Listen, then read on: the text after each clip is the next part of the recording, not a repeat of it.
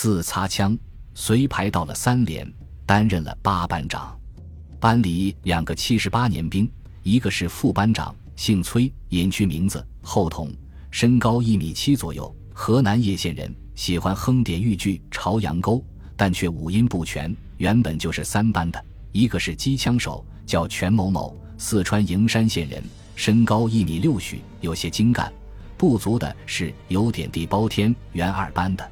三个新兵，其中两个是原本进藏的，一个是广东海陵县人，姓吴，身高一米七左右，一口谁也听不懂的湛江话，普通话说的不流利，因此不太爱说话。一个叫张某某，四川长宁县人，一米六十五左右，长得挺精神，有些媚气。有一天晚上看电影《打击侵略者》，一个连战成一路纵队二连八班长，同我原来就是一个连队的，所以很熟，看见他直叫。哟，这个兵好乖哟，简直就像电影里的小豆豆一样，因此他就有了外号“小豆豆”。一个四川渠县人，叫什么忘了，一米六不到，一天就念叨着什么穿不成皮大衣了，穿不到大头鞋了，当了机枪副手，离开了老连队和许多朝夕相处的战友，有些舍不得。老乡中，刘兴敏、土匪和我到了三连。二连还有张天民和王军，分别在一三排。不过我想起我当新兵时的老排长说过，二连要不得，年年都在死人和伤人。那时连长在施工中受了伤，为什么连长会受伤，我不得而知。只听得排长说，如果再成立三连，我要回到三连去。但是此时他已经转业了，也回不了三连了。不过我隐隐约约地感觉到三连比二连可能会幸运些。周兆兴随五连的两个排到师侦察连去了。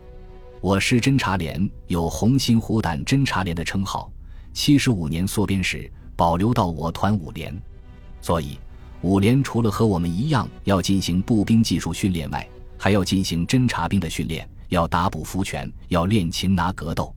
五连是我们团的尖子连。七十八年初。全团的新兵由他们连先选，那时看着他们练拳，我羡慕的不行。因此，不要看保长寿，与他交手，一不小心给你一个锁喉，准叫你吃不了兜着。扩编，保长随红心虎胆又回到了师部，新连队要有新装备，团里从军械库拉回来了新枪炮，分别分配到了班、排、连，三个机枪连也换了重机枪。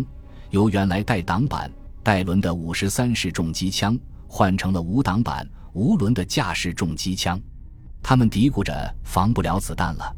其实后面战争实践证明，挡板根本无作用，新式机枪灵活机动一些。我们班也领来了两支五十六式冲锋枪，一挺班用轻机枪，五支五十六式半自动步枪。听老兵说，六十三式全自动步枪设计有缺陷。单发准确度不高，连发又长卡壳，所以只能用于装备民兵。一箱一箱的，打开后见油纸包着，撕开油纸，裹满了黄油，烤蓝烤蓝的，看起来挺精神的。不过擦起来就不容易了。天气冷，黄油冻在枪上，擦也擦不掉，特别是弹膛、枪管里，费了不少力。后来用一个旧脸盆装上水，烧开后。把枪管、枪栓放在水里煮后再擦，就好擦多了。我分的一支冲锋枪带三棱刺刀的，煞是好看。一支纸擦好后，又送回了连队武器库。看着箱子上分明写着“一九五九制造”的字样，又有了异样的感觉。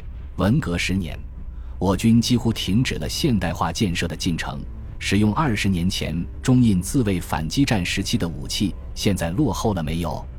用这种武器去打仗行吗？现代战争是什么样的战争？打了几十年仗的越南军队究竟怎样？我疑云重重。